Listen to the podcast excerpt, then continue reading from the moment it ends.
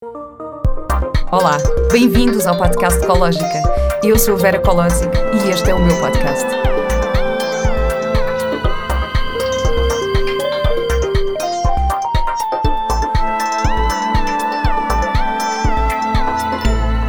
Olá e bem-vindos a mais um episódio do podcast Ecológica. Hoje tenho comigo o Paulo Moreira. Paulo Moreira é licenciado em Psicologia, fundador da marca Treino Inteligência Emocional e CEO da empresa ECA Training Limitada. É ainda autor dos livros Inteligência Emocional, Uma Abordagem Prática e Gerir Emoções, um Guia Prático. É orador, palestrante e conta ainda com clientes particulares e institucionais de vários setores de atividade. Olá, Paulo. Olá, Vera. Obrigado pelo convite. Obrigada por estar eh, aqui comigo hoje no meu podcast. Uh, Paulo, a primeira pergunta que me veio à cabeça, uh, lendo os títulos dos teus livros, Sim. é: Tu és uma pessoa muito prática. Sou. uh, sou uma pessoa muito prática e estes temas também têm que ser práticos. Porque, como tu sabes, quando se fala sobre gerir emoções, inteligência emocional, por vezes podemos perder na teoria e perder aquela parte realmente prática. Ou seja, como é que nós fazemos isso? Quando se fala, ok, temos que aprender a identificar as emoções, como é que fazemos isso? Temos que aprender a gerir as emoções, como é que fazemos isso? Então eu tento dar sempre a parte prática para as pessoas poderem treinar. Tanto que até o nome da minha marca que tu falaste é Treino de Inteligência Emocional. Quando eu fundei a minha marca, vem o nome treino à cabeça. Então nós temos que treinar estas competências, daí a parte prática uh, nos meus livros. E, e, então é um treino tipo ir ao ginásio? Opa, sim, é, é um pouco como isso. É, é um pouco como isso. Ou seja, nós temos que treinar. Porquê? Este tipo de conhecimento, eu vou dar um exemplo. Eu acredito que os teus ouvintes, grande parte das pessoas, e tu também, todos nós, sabemos o que fazer quando estamos, por exemplo, irritados. Ou seja, por exemplo, respira fundo, não diga as coisas que possas arrepender, mas na prática fazemos isso. Nem, Nem sempre. sempre. Ou seja, nós temos que treinar. Ou seja, pensa nisto, eu gosto desta representação, pensa é, em gerir emoções como um jogo de xadrez todos nós estamos habituados a fazer sempre a mesma jogada. E quando nós treinamos, nós aprendemos novas jogadas. Não quer dizer que faças essas jogadas sempre, mas tens mais possibilidades. Ou seja, hum. não quer dizer que naquele momento vais executar aquele comportamento menos funcional, mas tens mais comportamentos que tu podes, digamos, ir buscar. Então o treino permite isso, dá-te mais jogadas e a teoria não, ou seja, eu tenho que praticar para saber o que fazer naquele momento. Então nós temos que praticar e não só conhecer as estratégias. É, é verdade, isto, e isso é uma coisa que acontece quando também entramos nestas áreas do desenvolvimento pessoal e começamos a ler coisas e a ouvir podcasts e não sei o quê. E, e, às vezes uh, uh, já sabemos a teoria, Sim. só que ainda não a sentimos, ainda não está integrada uh, realmente. Um, eu, tive, eu tive também uma situação dessas uma vez no retiro, que era. É, pronto, é, que tem a ver também com a, com a, terapia, com a minha história de vida e não sei o quê, mas imagina, eu saber assim, não, eu perdoo a minha mãe, claro, eu sei que ela fez o melhor que pôde com os recursos que, que tem, claro, claro, eu sei. Só que só houve, houve, um momento no retiro em que foi com, até foi com o exercício de breathwork, portanto foi assim uma coisa muito intensa. E só aí é que eu senti mesmo que eu pensei, ah, Sim. Ah, espera, agora eu estou a sentir este, uh, esta sensação de perdão mesmo integrada, não é uma coisa só, é. Uh, só racional. É isso. É, por isso é um bocadinho. Tocaste na palavra certa, às vezes racionalizamos demais. É o mesmo que a aceitação e a resignação. Uma coisa é realmente aceitar que a pessoa é como é por N vicissitudes, porque foi assim que foi criado, não sabia fazer da melhor forma. Então a coisa é resignar-te a isso. E tu tiveste aí a aceitação completa. Então, por vezes, racionalizamos coisas que na prática temos que senti-las, temos que experienciá-las, temos que praticá-las. Uh, e eu vejo muito isso. Tu falas de desenvolvimento pessoal. Por exemplo, eu leio um livro uh, de não ficção, desenvolvimento pessoal, psicologia, etc. Fecho o livro. Boa, fixe, gostei deste tema. Próximo. E não, nós temos que realmente pôr as mãos na massa, é muito importante. Sim, pois é. E depois eu, eu também acho que há certos livros que ressoam um, em certas pessoas ou, ou e às vezes há momentos, sabes que é, é, tão engraçado porque imagina, eu tenho imensos livros de desenvolvimento pessoal, porque estou sempre a receber livros que agora faço este podcast e as pessoas mandam-me livros. Sim. Não, e que é espetacular, uh, nem sempre tenho tempo para, não, para, não consigo ler todos. Um, e, e depois, imagina, há livros que eu tenho na prateleira durante anos e depois eu pego neles no momento certo. Sim. É tão engraçado. Tipo, há, há, eu depois pego e penso, ah, de facto, só agora é que eu podia estar a pegar neste livro, porque só agora é que eu vou conseguir compreender e integrar este conceito. Sem dúvida. Uh, e eu acho que isso é. é, é Sim, às vezes não há, não há, livros errados, é como dizes, às vezes é, não era o momento certo e isso torna-se o momento certo. Olha, já agora aproveitem para dizer que na minha plataforma, ecologica.com, temos também uma loja online agora e tenho lá vários livros uh, que também são livros de referência. Não os li a todos, confesso, mas, mas são livros que, que, estão na minha. Se ainda não lia, porque estão na minha lista. Uh, e por acaso, um dos livros que lá tenho também é, é o Emotional Intelligence do, do Goldman. Uh, mas vamos falar então um bocadinho sobre isto, sobre inteligência Sim. emocional. Vamos então, afinal, o que é que é inteligência emocional na prática? Na prática. Na prática. Pois já há várias definições do que é que é inteligência emocional. Um, eu gosto de uma, e, e, tu falaste de Daniel Goleman, já agora há três grandes correntes mundiais, depois já há correntes mais pequenas, depois podemos explorar isso se tiveres interesse. Um, mas Goleman define como a capacidade de nós reconhecermos entendermos e gerirmos as nossas emoções, bem como reconhecer, entender e influenciar as emoções das outras pessoas. E esta definição, que parece super genérica e tal coisa, parece que é só teórica, tem muita profundidade, ok? Se me deres aqui tempo, um, uns minutos, eu exploro isto a fundo. Ou seja, reconhecer emoções. Nós não conseguimos controlar aquilo que não compreendemos. Então o primeiro passo passa para reconhecer, ou seja, como é que tu te sentes? Como é que eu me sinto? Ou seja, eu estou irritado, estou triste, estou frustrado, eu tenho uma amiga minha que é professora de Psicologia na Faculdade de Lisboa, uh, da Faculdade de Psicologia da Universidade de Lisboa, e ela diz que ela trabalha muito com jovens e diz-me, eh, esta conversa tivemos já de dois, três anos. Ela disse-me, pá, hoje em dia os jovens só têm duas emoções. Ou estou bué da bem, ou estou bué da mal. Isso e é muito bom. É muito bom, mas é muito mal também. Porque... é Ou seja, está bem da bem, está bem da mal. É que é só isso. Ou seja, e o bué da mal é o quê? Estás frustrado, estás angustiado, estás arrependido, estás triste, estás frustrado. É completamente diferente. Então o primeiro passo é reconhecer as emoções. Depois de nós reconhecermos, isso, é, isso é, desculpa só interromper aí, mas eu também eu tive a, a, dar uma, uma formação de comunicação saudável, portanto, uhum. que abordávamos vários temas e entre eles a comunicação não violenta, não é? Sim, e que também, que, que, também o primeiro passo é de facto a observação e não sei o quê. E eu, um dos exercícios que propus às pessoas foi fazer uma lista uh, de emoções. Tipo, faz uma lista das emoções sem pensar se é negativo ou positivo, só pensar, podes, podes, podes listar de uma forma tipo agradável e desagradável, ou seja, não como positivo e negativo, se é agradável para ti ou se é desagradável de alguma maneira. Houve pessoas que vieram com duas só. É isso, isso e, é assim, e ninguém passou tipo das, das 10. Ninguém passou das 10. Há pouca literacia emocional. Um, e foi muito engraçado. E depois, pronto, eu enviei a lista, porque existe também uma lista do, do Marshall que é, que é muito interessante, não é? Que é a lista de todas as emoções, e de facto é e é isso, eu acho que nos falta algum vocabulário nesse sentido. Falta, falta, falta, falta muito. E, e, e, a investigação mostra, há um nome que eu gosto muito que é o Name It to Tame It.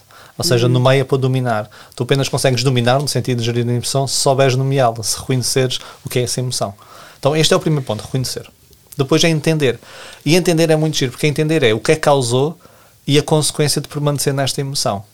Por exemplo, um, a irritação, por exemplo, quando nós sentimos raiva, há vários gatilhos. Um dos gatilhos é a percepção de injustiça. Então eu tenho que entender o que é que causa as emoções, ok? Porquê é que eu estou a sentir esta emoção? E depois eu tenho que entender o que acontece se eu permanecer nesta emoção. E eu vou dar um exemplo que eu costumo dar nas minhas formações. Imagina na empresa, eu trabalho muito com empresas, um colaborador que está aborrecido, ok? Aborrecido com a tarefa que está a fazer. Ele sente que tem muito mais competência uh, para aquilo do que a tarefa que, que lhe estão a dar. Isto repete-se diariamente. E ele começa a procrastinar. Pergunta uh, para, digamos, quem nos está a ouvir refletir. Para queijinho, pergunta para queijinho. Para queijinho. Se eu estiver aborrecido e permanecer nesse estado, qual é o estado que pode vir a seguir ao aborrecimento? Pronto. Isto também é uma teoria sobre as emoções, ok? Neste caso de Plutchik, há várias teorias sobre as emoções. O aborrecimento das pessoas costumam dizer frustração, irritação, mas o aborrecimento, o que leva tipicamente é para o nojo. Ok? Eu estou aborrecido. É o mesmo pensar assim. Pode não soar bem o nojo, mas pensar assim. Imagina tu comes sopa hoje de cenoura com, uh, sei lá, alface. Cenoura com alface. E amanhã também. E depois de amanhã também. Começa já a aborrecer. Outra vez sopa de cenoura com alface. Passado um mês já estás enjoada dessa sopa. E o nojo faz-me eu rejeitar aquilo que eu estou a fazer. O aborrecido, eu não tenho tanta energia para executar aquela tarefa. O nojo eu quero repulsa, eu quero evitar aquela tarefa. Então eu tenho que entender o que é que pode causar. Então o entendimento é isto. O que é que causou e o que é que pode permanecer com esta emoção. Hum, e depois. Isso, isso, é interessante. Eu também, eu também estou a ler um livro que é o Deixar Ir, do. Uh, ai, como é que ele chama? Hawkins. Hawkins qualquer coisa. Pá, não, agora não me lembro do, do livro. É Deixar depois, Ir. Chama-se Deixar Ir, sim. E é muito engraçado porque tem uma escala de emoções também. É? E então diz-te quais são as. Porque, porque há certas emoções que te dão para a ação, não é? Uhum. E há outras que não, que te mantêm só num estado de, de, eh, de apatia e de inércia que não te vão permitir evoluir. A raiva é, é, é uma, uma emoção que pode ser muito boa porque te leva, te leva para a ação, não é? Não, é? não é uma emoção que te vai deixar. Uh, que te vai depois eventualmente colocar-te num papel de vítima, quase, não é? Porque, Isso é. porque quando não tens. Quando não consegues agir sobre aquilo que estás a sentir, acabas por ficar ali num. Isso é um excelente exemplo. Sabes que em terapia há quem induz a raiva em pacientes depressivos para eles sentirem têm poder, algum poder e mudar a sua vida. Portanto, a depressão leva-te à apatia, leva-te a tu sentir que não podes fazer nada para mudar a tua vida. E por, e por vezes uma injeção de raiva, ou seja, eles, eh, há terapeutas que fazem-te reavaliar os episódios de forma a que te induz a raiva para tu queres mudar alguma coisa. Hum, então, o, é, aquilo que tu disseste é, é muito giro mesmo. E, ou seja, cada emoção tem a sua utilidade. Então é isso, é reconhecer, é entender e até essa utilidade e depois é gerir as nossas emoções. Ok, eu já entendi o que é que eu vou fazer em relação a isso. E é muito importante uh, sabermos que nós estamos sempre a gerir emoções. Há pessoas que dizem, ah, eu prefiro não fazer nada. Isso também é uma estratégia de gestão emocional, que é o evitamento. Agora, as estratégias que são adaptativas são mais conscientes e há estratégias que não são tão adaptativas. Então, reconhecer, entender e gerir as nossas emoções e fazer o mesmo com as outras pessoas. Reconhecer como é que tu te sentes agora, estás a gostar, não estás a gostar. Entender porque é que ela não está a gostar a Vera ou porque é que está a gostar o Boa, se calhar vou permanecer por aqui. E influenciar. influenciar não é manipular. É como um professor influencia um aluno a, a ter boas notas, a influenciar positivamente. Então, esta, digamos, é uma definição de inteligência emocional. Sabes que isso era, isso era um, dilema do, do coaching, quando, quando comecei a estar coaching, não sei o quê, há esta coisa da influência, não é? Mas é assim, até que ponto é que isto não é manipulação? E eu acho que tem muito a ver, tem muito a ver também com, com as tuas intenções por trás é disso. Isso é? mesmo. Tua é intenção isso. por trás disso. É isso Porque às vezes, quando estás a explicar, sei lá, algumas ferramentas do coaching ou algumas algumas ferramentas podes usar, pensas, ah, ok, mas estás-me a manipular. Eu, não, mas a minha intenção não é.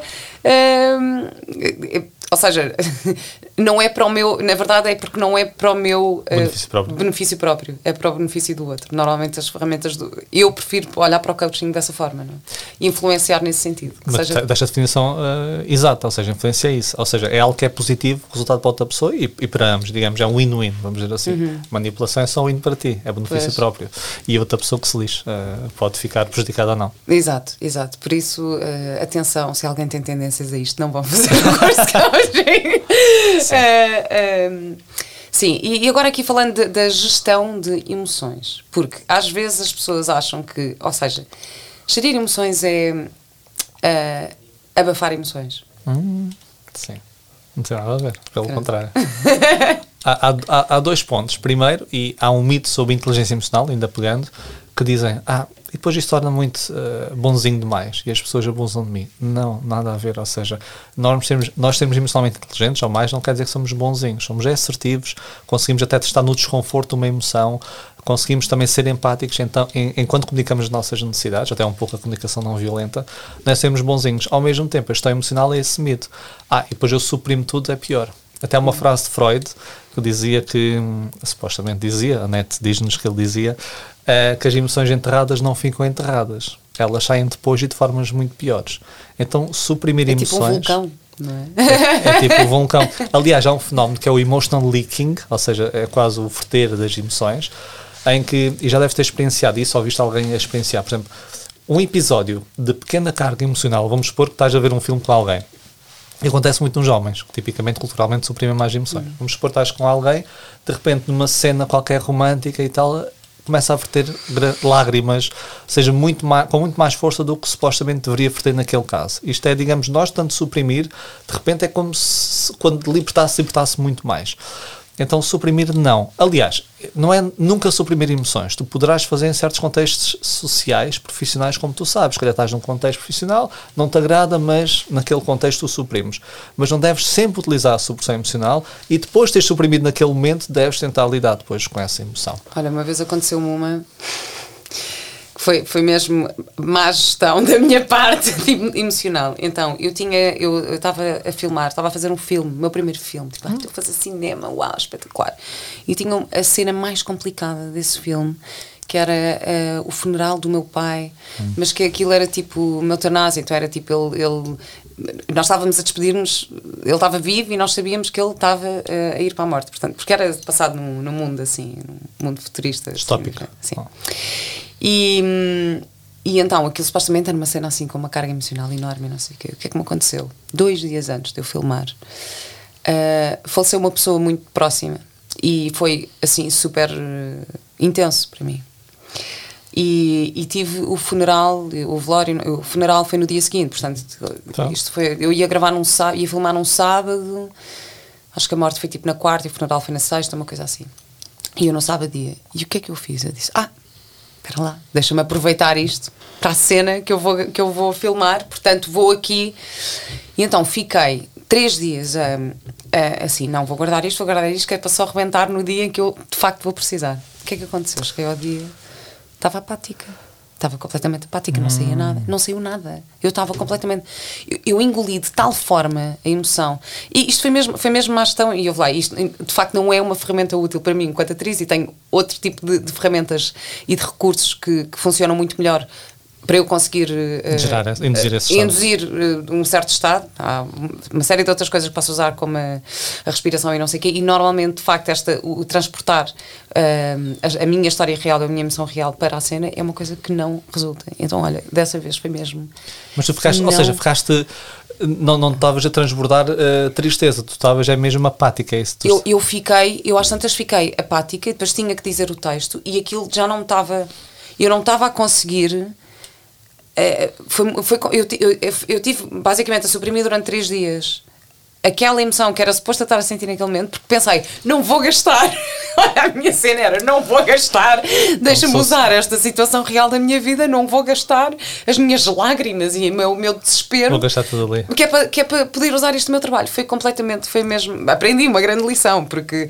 E aconteceu o chamado numbing emocional. Exatamente. Ah, Eu tive uma, uma, num workshop, tive um profissional do exército, eh, ela diz para mim diz assim, eu agora já, eu consigo agora lidar bem com as emoções, eu deixei de sentir, não sinto nada, eu há meses que não sinto nada, quando acontece alguma coisa à minha frente, vejo uma morte, vejo alguém, não sinto nada.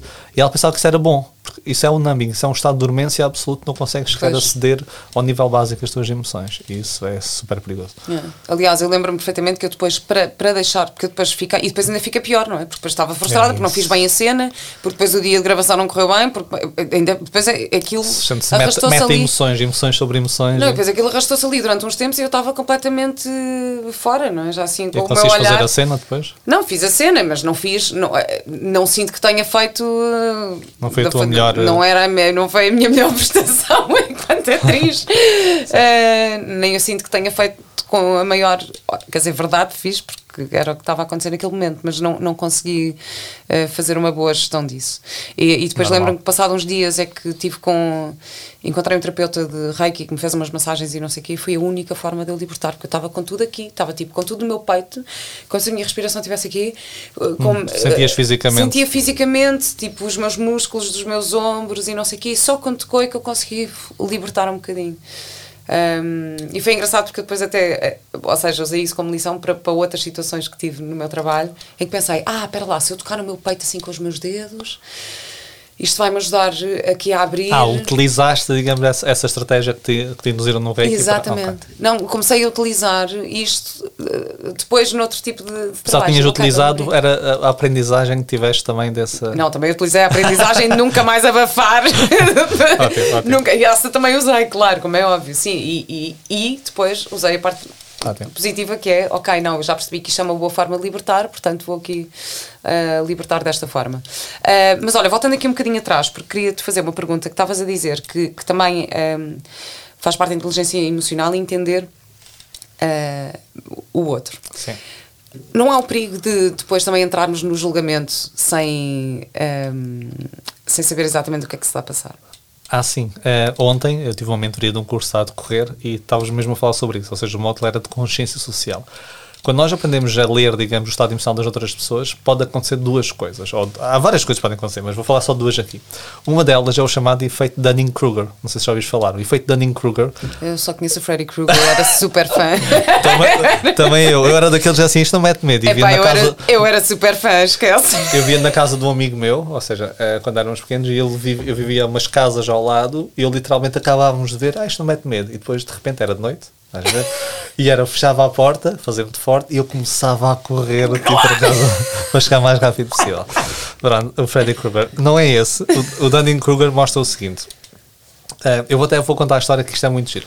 Eh, houve um senhor, isto é real, eh, nos Estados Unidos da América, onde parece tudo acontece.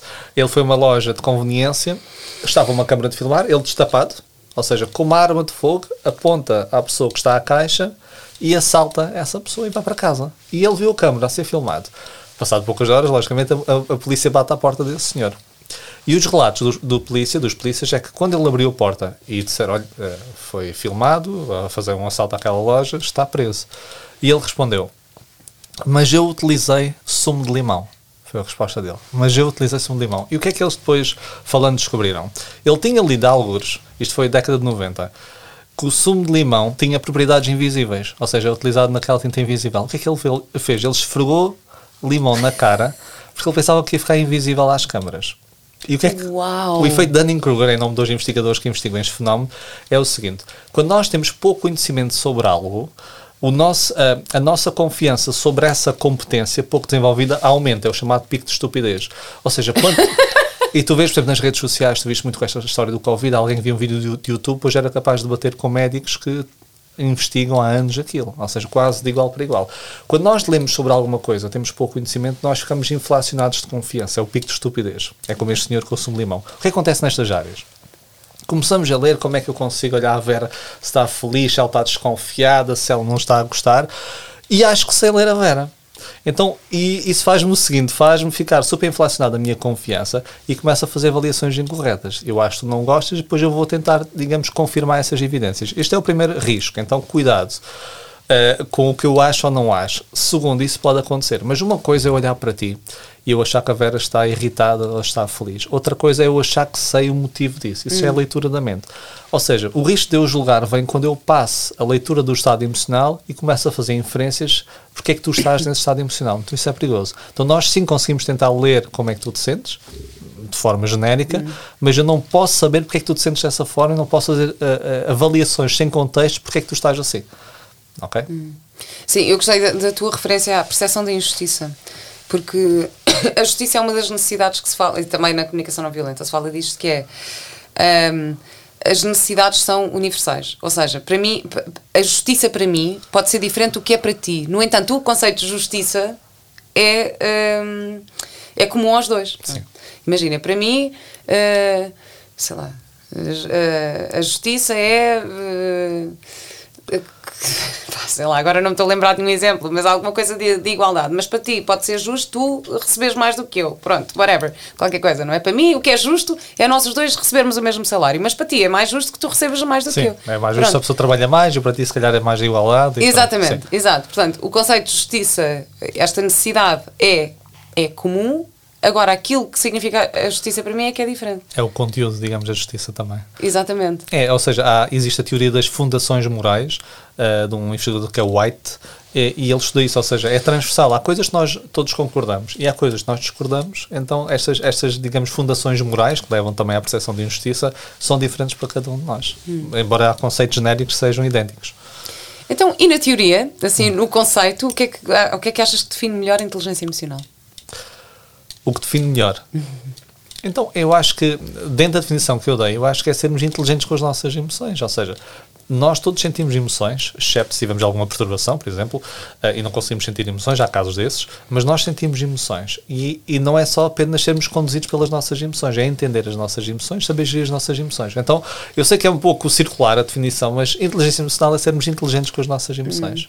Hum. Okay. E como é, que, como é que se mede uh, a inteligência emocional? Ok. Um, existem questionários validados para o fazer, ok? Ou seja, seja autorrelato, ou seja, tu avaliaste, ou seja, de 1 a 5 ou de 1 a 7, tu costumas fazer isto ou não. Existe também questionários 360 em, em que tu avalias, eu avalio-te, pessoas que trabalham contigo avaliam-te e depois vês onde é que se cruzam fenómenos e onde é que há discrepâncias e trabalhas essas discrepâncias. Agora, uh, para é tudo, mim... É tudo um bocadinho subjetivo, não é? é porque, porque na verdade é assim, imagina Imagina que tu és uma pessoa com um. Como é que, não é, como é que se diz? Quase, uh, ou seja, não é o coeficiente. A coeficiente emocional, o que é? é? Sim, o que é. Imagina que tu até és uma pessoa com que é bastante elevado, no entanto, estás rodeado de pessoas que uh, se calhar não têm esse tipo de percepção e vão-te avaliar no sentido, não é? Não sei, digo. Sim, olha, para, ser. Ou ao contrário. As, du as duas têm, têm limitações, ou seja, se tu avaliaste a ti, imagina, tu de 1 a 5, há umas que é assim, eu sou assertivo, ou eu comunico os meus interesses de forma assertiva, e tu, ah, um 5, sendo 5 muito. Ah, eu punha 5 a tudo, eu sou muito boa. tu és, tu, ou seja, tu és o sujeito avaliado e tu és o avaliador. Opa, temos aqui muitos pontos cegos, então há muitas limitações. Segundo, eu avaliar-te também pode ser, tenho, pode ser uma percepção diferente, como disseste, de injustiça diferente de ti. Então há limitações. Para mim é no terreno, ou seja, realmente, porque nós também estamos a fazer essas avaliações a frio. Hum. Okay, por exemplo, tu sabes que a frio, tu, exemplo, nós, nós todos somos ótimos a dar conselhos a outras pessoas para nós é pior. Estamos envolvidos emocionalmente. Há a cognição fria e a cognição quente. E nós, quando nos avaliamos, é na cognição fria. E a cognição quente, aí é que sim nós vemos como é que nós somos. Então, para mim, os testes para medir inteligência emocional têm muitas limitações. Okay? Hum. Tem que ser no terreno, como é que nós avaliamos a quente naquele momento. Mas no terreno, como? Tipo um especialista como tu? Não, não, não. Eu estou a dizer sem, sem avaliação desse género. Ou seja, tu, quando estás irritado a Vera no momento, o que é que tu fazes tipicamente? E tu podes fazer, por exemplo, ela faz desafios nesse sentido em que quando tu passas por isso, como é que, que é que tu pensaste naquele momento? O, como é que tu te sentiste? A intensidade dessa emoção, que comportamento é que tu tiveste? E depois tu vais tendo padrões e conhecendo os teus padrões. Para mim, essa é a melhor avaliação. Hum. Olha, eu até tive uma situação estavam-me a pedir uma coisa para um trabalho, não sei o mas aquilo estava-me a irritar e eu começo a responder à mensagem, depois não sei depois penso assim, espera, isto por escrito ainda por cima já está, já está a ser mal, mal interpretado e na verdade eu estava a ser tão assertiva, entre aspas, nas minhas palavras, que pensei isto se calhar não é bom. Então pensei, não, vou ligar. Vou ligar porque assim. Uh, e vou respirar fundo e vamos conversar e vou explicar, explicar também porque é que eu estou frustrada com esta situação. Não atenderam do outro lado. Mas pronto, mas depois uh, fiquei a refletir sobre isso, pensei, ok, mas o que é que me estava a irritar aqui? Eu, ah, pois é, porque eu ainda estou, ainda, ainda fiquei fiquei-me a sentir irritada com aquela situação que aconteceu, que aconteceu o mês passado e agora estão-me a pedir. Pá, era, imagina, era que estão-me a pedir para repetir uma cena para um programa que eu fiz, mas querem que eu grave sozinha em casa com o meu telefone. Sentiste que era injusto? E eu estava a sentir, porque basicamente eu apanhei Covid, portanto mandaram-me para casa mais cedo, só que nem sequer mandaram para casa mais cedo, eu fiquei lá à espera, gravei a cena lá e agora estão-me a pedir para eu repetir em casa. Pronto, portanto aquilo estava-me a chatear, tipo, fogo, naquele dia já me queria ter vindo embora e agora estão-me a pedir, pronto. Foi uma injustiça, uh, a tal injustiça. E eu senti-me, exatamente, exatamente. E agora tu estavas a falar na percepção de injustiça e eu, eu relacionei-me com isso. Pronto, mas depois pensei, ok, vou ligar, depois não atenderam, tudo bem, e agora entendi o porquê de eu estar. Uh, e depois pensei, bom, cá está, porque ainda estou numa. Uh, isto ainda ainda estou stuck in the past, estás a ver? Ainda estou presa a, a, uma situação do passado. Não é o presente que me está a chatear, não é o facto de me estarem a pedir este favor agora, é porque o meu gatilho foi aquilo que aconteceu antes. Pronto. E tu ah, fizeste as três partes, já reparaste, da definição inicial. Tu reconheceste, pois estavas irritada, tu entendeste a causa dessa irritação e tu geriste isso de forma a ligar para a pessoa. Tu fizeste uma coisa muito boa que é, tu sabes quanto menos canais nós temos de comunicação com a pessoa, mais negativa é percepcionada a mensagem. Sabias? Como assim? Ou seja, tu quando falas pessoalmente com alguém, a mensagem que tu transmites é passada de forma mais positiva do que quando tu falas com a pessoa ou quando tu escreves. Porque na escrita, na mensagem, eu não consigo ver o teu tom de voz. Bem, na escrita é. Esquece. Tom de voz, tonalidade, a tua expressão facial, nada. Então, como é que eu leio a mensagem? Com base no meu estado emocional. Hum. Então, se eu também estou irritado, um ponto de exclamação, estás-me a mandar à fava. Exato.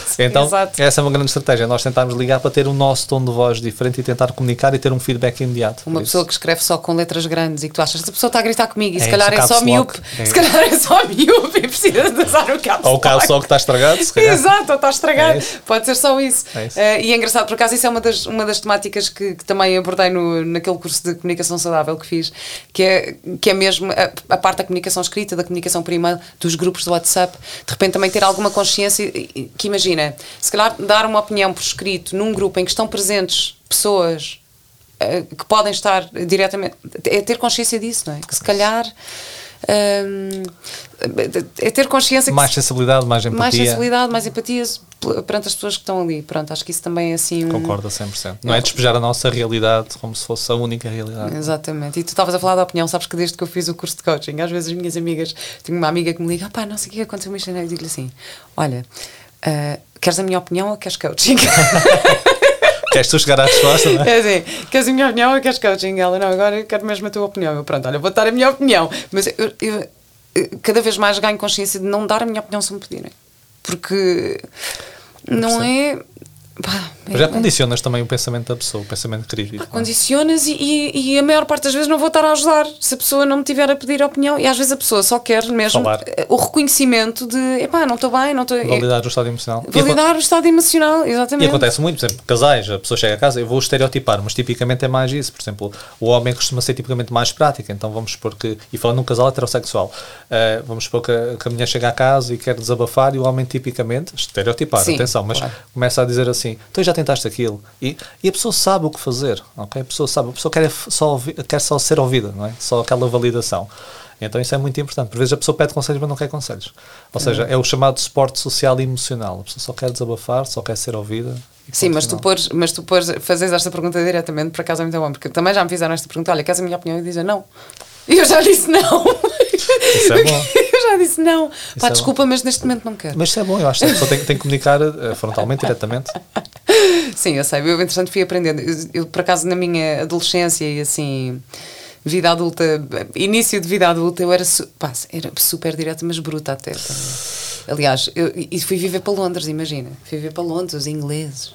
Pá, estereotipo, sim, mas super um, polite, com aquela formalidade toda, sim. que, que, que tem que ter muito cuidado na forma como, como comunicam com o outro. E eu cheguei portuguesa, pá, dizia tudo o que pensava.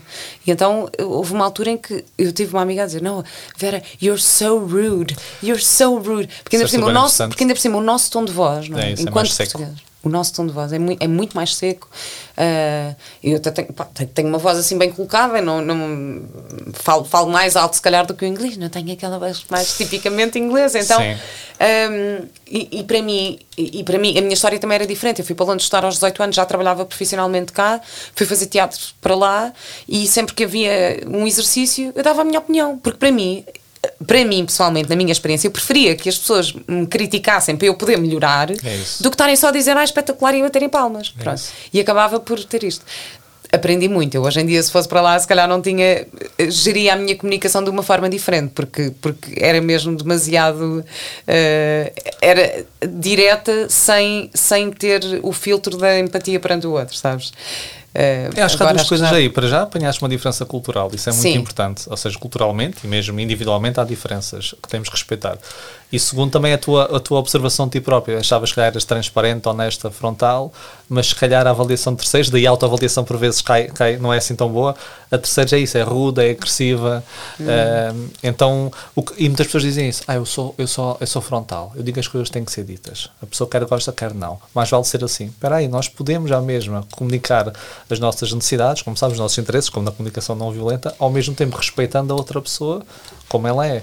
Então, uma coisa não significa a outra. Isto não é tudo ou nada. Há aqui um meio termo. Sim, agora quando me perguntam se quer opinião, eu digo, olha, obrigada, mas não. De mente, Já não. não digo, não, não quero a tua opinião. É diferente. Olha, e qual é, que, qual é que tu achas que é a importância da inteligência emocional nos nossos dias? Porque, aliás, eu também gostava que falasse um bocadinho aqui da origem e, e historicamente aqui da Ok. inteligência emocional, porque durante muitos anos eh, achava-se que o QI é que era eh, o supra-sumo da batata. Sim, sim, sim. sim. Eh, podes contextualizar aqui um bocadinho. Posso. Olha, eh, já agora, a inteligência emocional, quando se fala e quando eu pergunto às pessoas "Ah, quem criou a inteligência emocional, a grande parte das pessoas diz Daniel Goleman, porque ele escreveu um livro em 1995 com o nome Inteligência Emocional, é o tal que tu tens lá no teu site, um, e o subtítulo em inglês era, e é, porque é que pode ser mais importante do que o QI? Daí a tal guerra. E em 95 chocou a comunidade empresa- empresarial, porque até então eh, achava-se que o QI previa todo o sucesso académico e profissional. Mas não nasceu aí. Nasceu mesmo na década de 90 por dois psicólogos, John Mayer e Peter Selvey, da Universidade de Yale. Peter Selvey atualmente é o reitor da Universidade de Yale. Eh, e eles, na década de 90, em 1990 mesmo, publicaram um artigo científico com o nome Emotional Intelligence e criaram o primeiro construto, digamos, eh, deste tema. Goldman era um escritor do New York Times, da rúbrica de ciências. Ele inspirou-se nessa investigação, noutras investigações, fez, digamos, uma saladinha e criou, digamos, o seu modelo e a sua corrente de inteligência emocional. Ah, então, historicamente, é isto.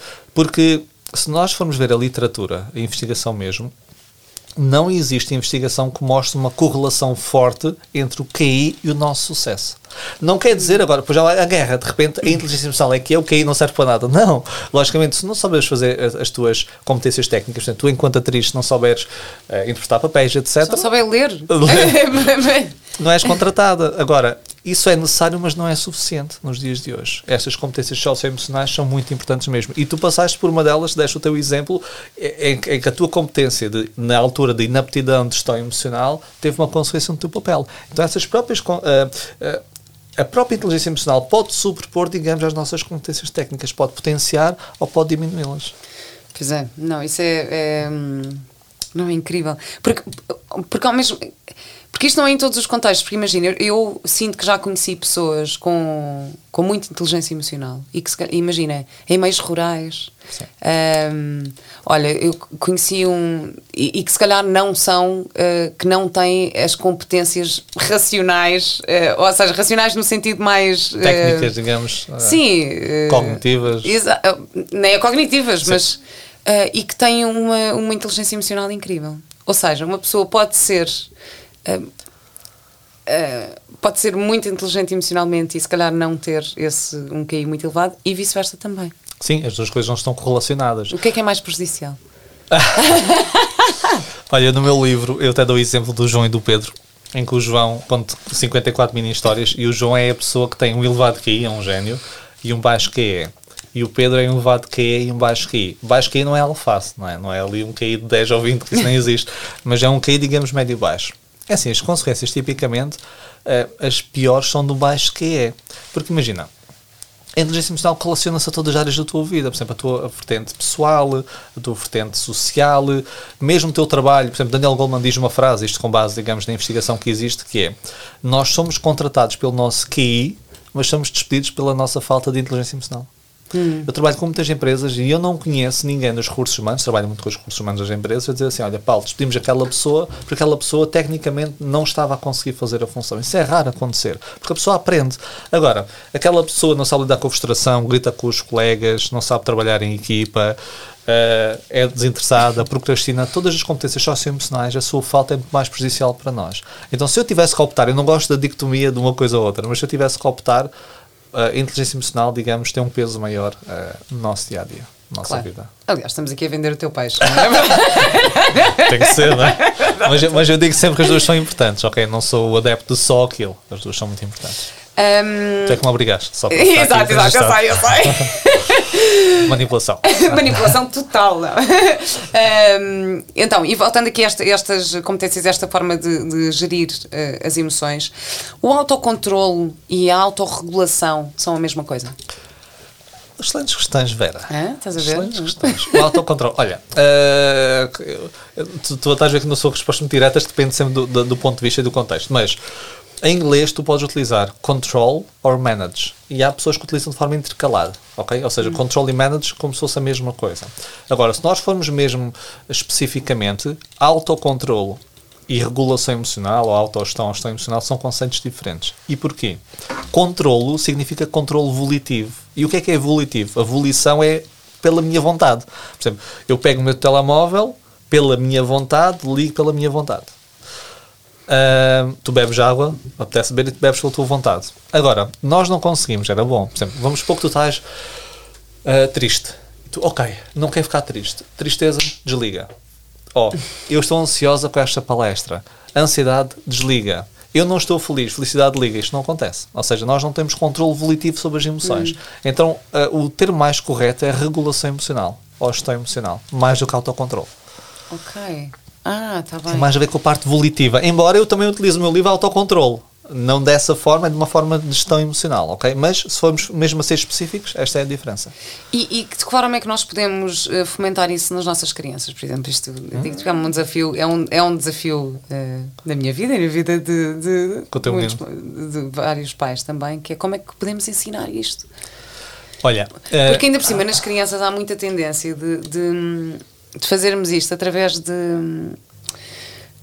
não é chantagem emocional, mas uma negociação, não é? Que é tipo, olha, se conseguires fazer isto, uh, eu dou-te isto, ou, ou tiro-te isto, ou... Uh, o que, o que é que tens a dizer sobre isto? De recompensas e punição. Sim. É assim, isso é exato. sempre um tema que dá pano para mangas, e somos, existem várias teorias sobre parentalidade positiva, consciente, etc.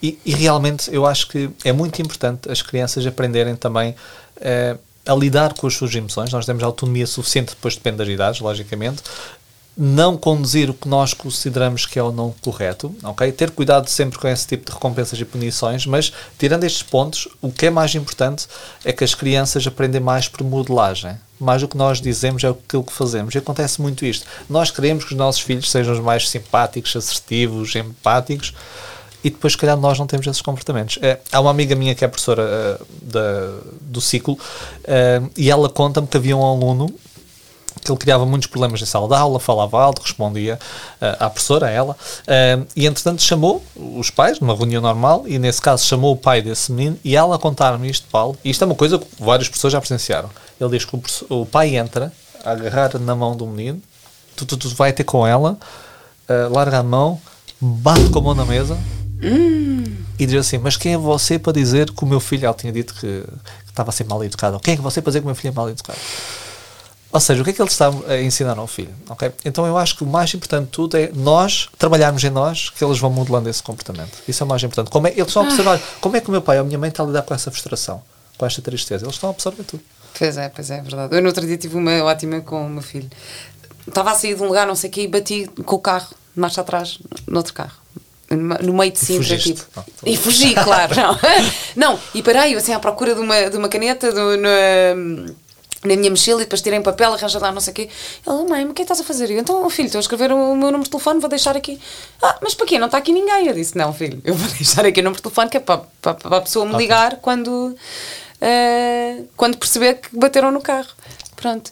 Ele, ah, está bem, pronto. E ficou com aquilo. Mas eh, a primeira, a primeira ideia dele foi não está aqui ninguém, vai ter memória. Eu, não, não, não, vou ficar aqui, vou escrever o papel e vou deixar. Depois foi ótimo porque era o carro de uma amiga minha que me ligou passado, passado uns dias a dizer: Oh Vera, eu ri-me tanto. Tipo, já ninguém faz isto. Tu deixaste, deixaste um papel com o teu nome, com o teu número de telefone. Foi muito esse, bom. E esse é um excelente exemplo. Ou seja, que. E até as ideias pré-concebidas que ele possa ter e aí começamos a corrigir. Agora, se tu dissesses assim, ambiente de, de, de sofá, olha, imagina se acontecer alguma coisa, deves já fazer isto que a nossa memória, nós temos tanta informação, tantas memórias, nós gravamos as memórias mais emocionais. E as mais emocionais é o que nós assistimos naquele momento. Hum. Então, quando acontece alguma coisa do impacto emocional e depois eles veem como é que o cuidador lida com isso, isso fica muito mais gravado no seu repertório comportamental.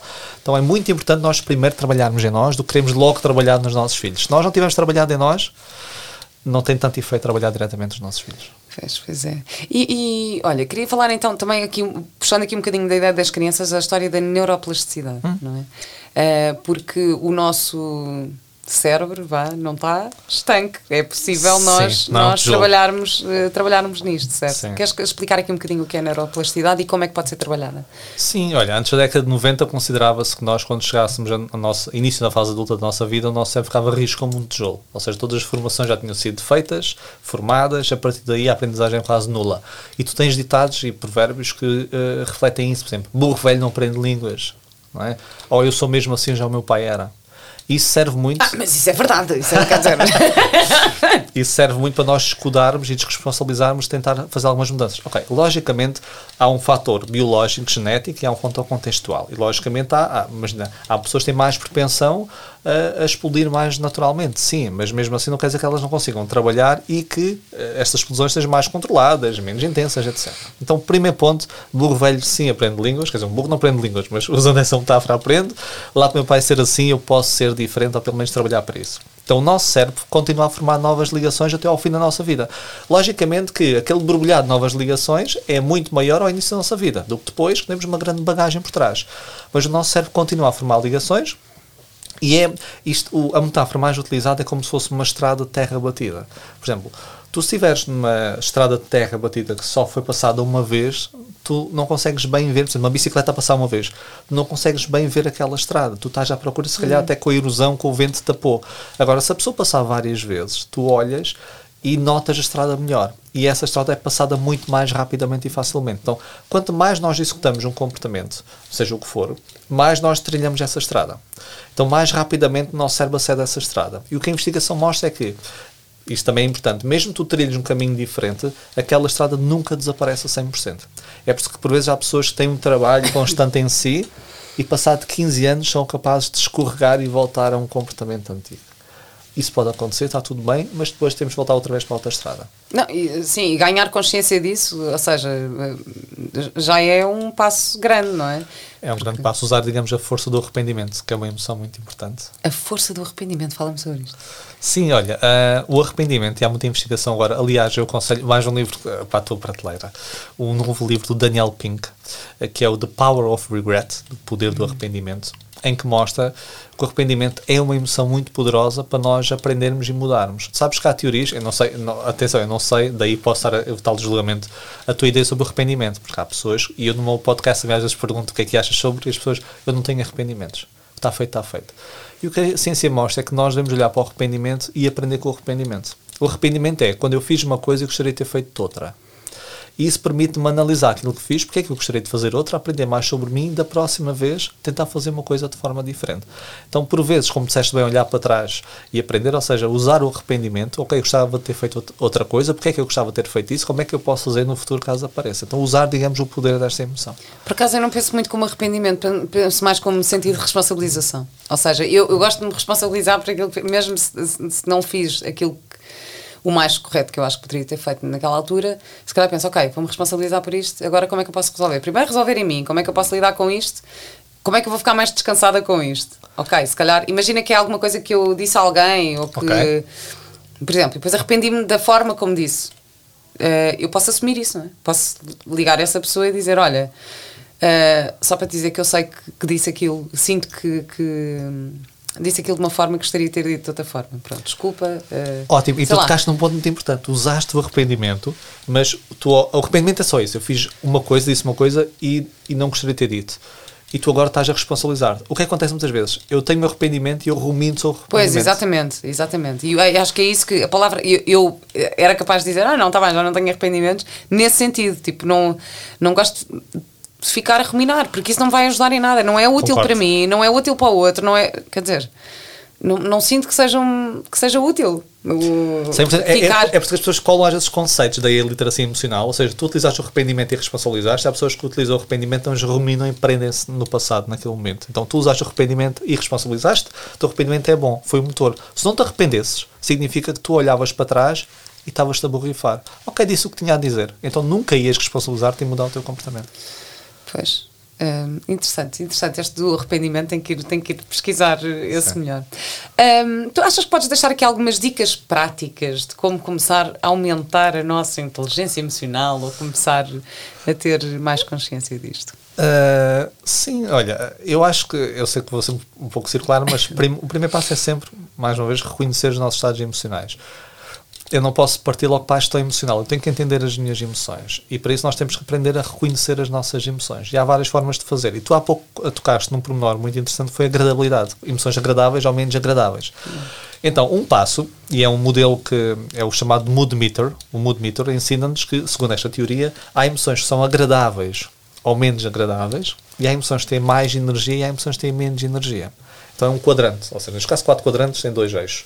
Então como é que as pessoas podem fazer? Isso, isso é de, de quem? É, é baseado? O Meter é do Centro de Inteligência Emocional da Universidade ah, de Yale. Okay. Sim.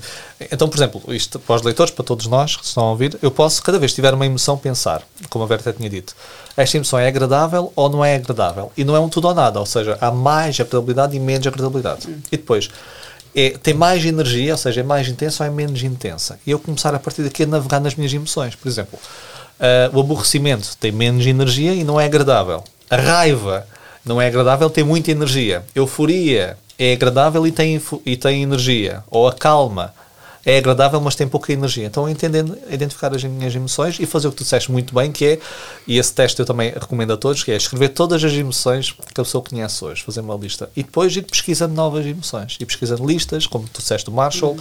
e eu ir cultivando, digamos, esta literacia emocional. Esse é o primeiro passo, que já ajuda imenso.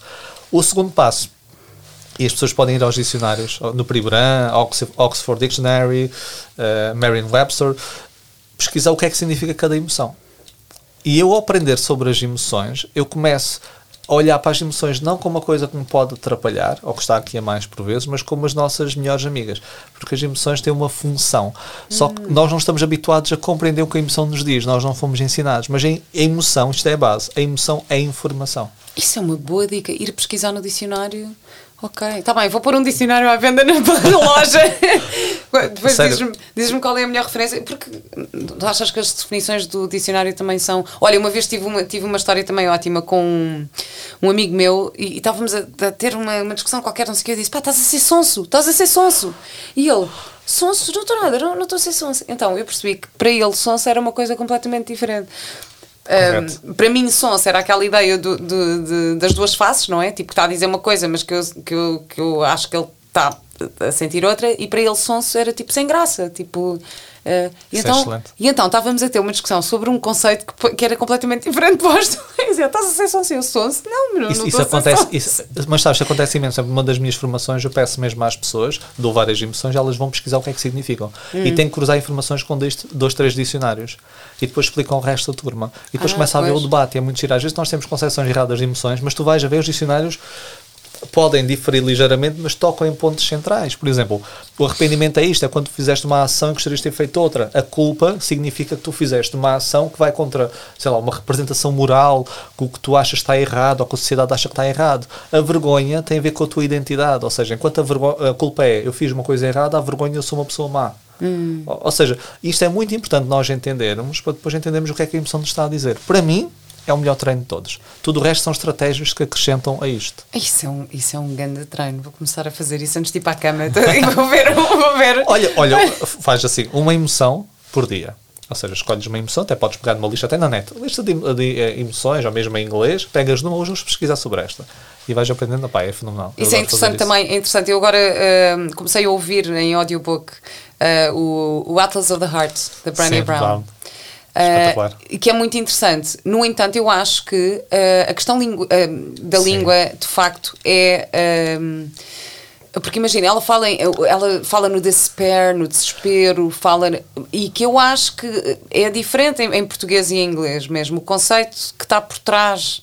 ah, da emoção, mesmo as situações que ela descreve, às vezes pensa, ah, mas isto para mim é mais angústia do que a angústia que ela, que ela falou ali. Portanto, também existe toda esta parte cultural, não é? Existe, ou seja, há definições. É assim, grande parte das emoções tu consegues mesmo em inglês e traduzir e representar a mesma coisa. Mas depois já existem aquelas que têm essas nuances, tens razão. Então nós também temos de ter cuidado com essa parte. Culturalmente pode ser um pouco diferente. Por exemplo, há uma roda das emoções que é de Plutchik, de Robert Plutchik, em que ele tem lá, hum, em inglês diz Do confident. Slick da, da PNL, não? Não, Robert? de Plutchik, ele era Não, um psicólogo eh, e estudava as emoções da década de 80. A ro- Ok, roda das ok. emoções, se calhar a PNL pode usar Sim, isso. sim.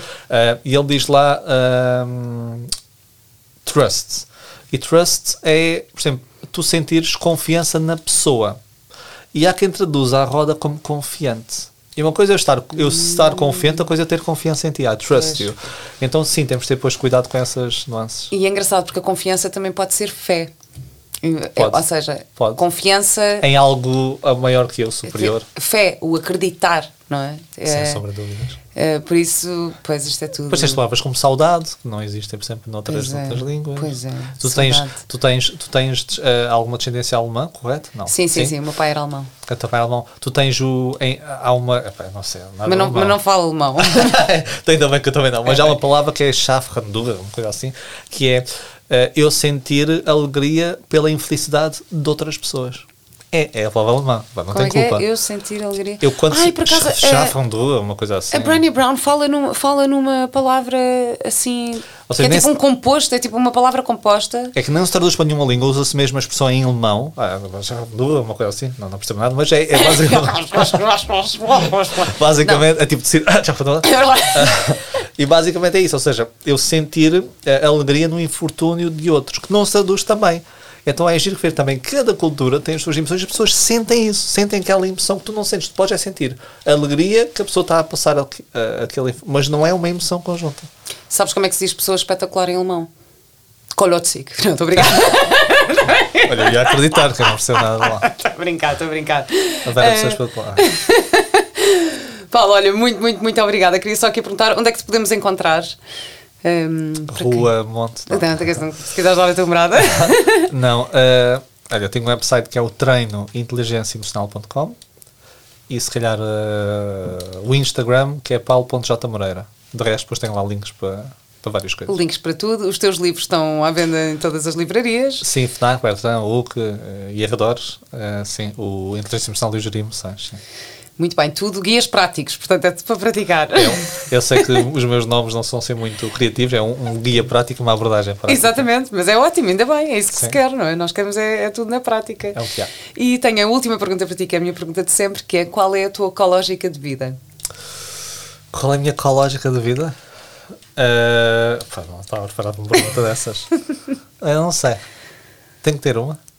Assim, é uma, uma ecológica de vida, é assim o teu sei lá, pode ser o teu, o teu lema, o teu conceito, o teu. Eu costumo dizer que ecológica é raciocínio positivo, portanto, é assim a forma de, de, de encarar a vida.